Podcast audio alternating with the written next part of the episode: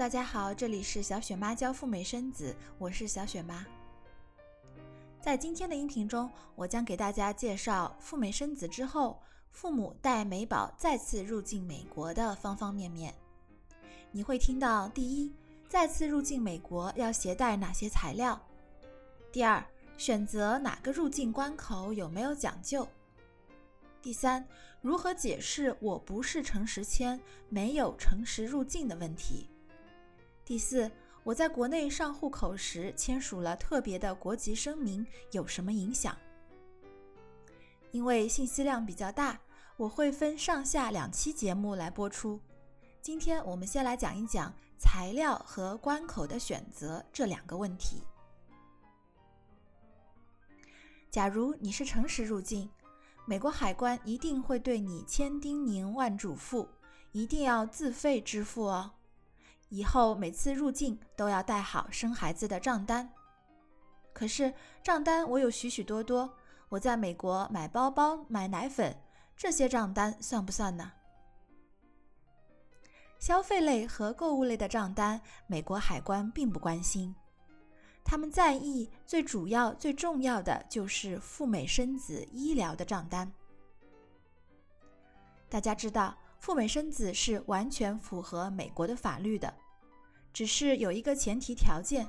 注意不能够占用美国的福利，让美国人为你的生孩子买单。如果你没有付清医疗的费用，医生、医院这些人呢，就有可能把你的护照信息拿去向政府找补贴。这样一来，美国的纳税人就不乐意了。在这其中，医院的账单是赴美生子医疗费用的大头。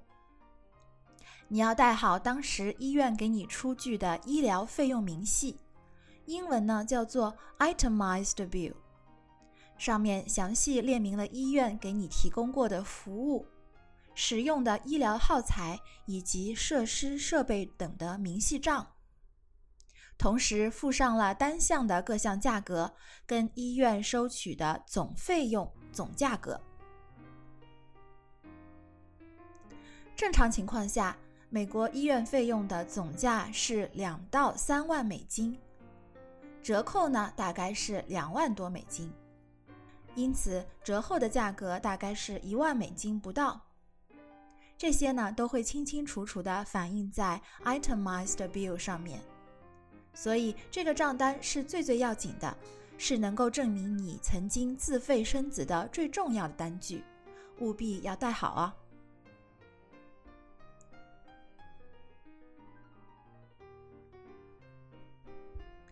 那么，除了医院给出的费用明细，有一些比较成熟的、经验丰富的医院，还额外提供一张不占用福利的证明，来进一步的为病人证明他分娩的时候没有使用过美国政府的任何资助，或者是第三方机构的补贴。你可以把它叫做 “No Government Payment Applied Letter”。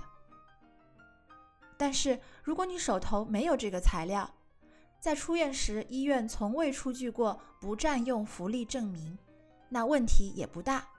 之前我们提到的费用详单 （itemized bill） 就已经足够了。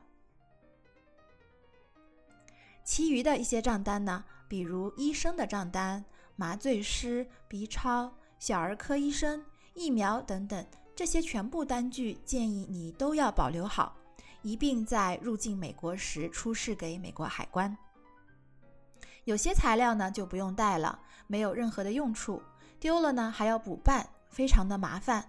比如孩子在国内的户口本，以及美国的出生纸、受安卡、出生纸的三级认证等等，这些呢通通不用带了。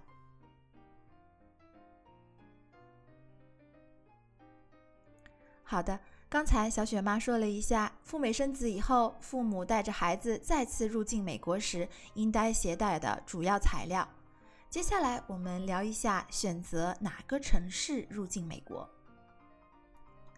从小雪妈本人的经历，跟我服务过的几百个美宝家庭的经验来看，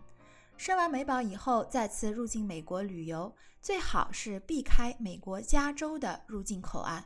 比如旧金山和洛杉矶。你可以选择去那些赴美生子产业不那么发达的纯旅游型的城市，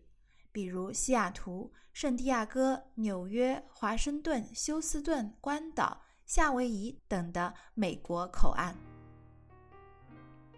加州的城市因为属于赴美生子的热门目的地，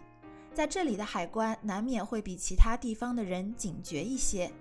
可能他们会针对你曾经来美国生孩子的事情反复的加以盘问，并且纠结你是否付清了账单等问题。小雪妈曾经接待过一个案例，因为孕妇的妈妈，也就是美宝的外婆，在当初申请签证的时候没有说明女儿是去美国生孩子。再次入境时呢，他在加州的某个口岸被华丽丽的遣返了，撤销了美国签证，并且几年内都不准再次入境美国，后果可以说是相当的严重了。所以说，如果你只是选择去美国旅游，那么加州的城市呢，还是慎重一些为好。虽然说加州的机票可能会比较便宜一些。除了加州以外，美国还有很多其他的城市供你挑选，基本呢都很轻松。但如果你一定要走加州的口岸呢，那就要事先多准备一些美国海关 CBP 可能对你提出的问题，以备不时之需。关于你曾经的赴美生子经历，关于你的签证跟入境的方式是诚实还是旅游？小雪妈将在下期的节目里跟大家聊一聊赴美生子后再次入境美国的说辞问题，以及上户口时我签署了特别的国籍声明有没有影响。好的，今天的节目就是这些了。小雪妈提供美国跟加拿大的旅游签证和诚实签证的代办服务，以及海外生子的咨询辅导。联系雪妈的微信五九八七零五九四五九八七零五九四来了解详情。海外生子永远比别人知道的多一点，感谢大家的支持，让我们下期再聊啦，拜拜。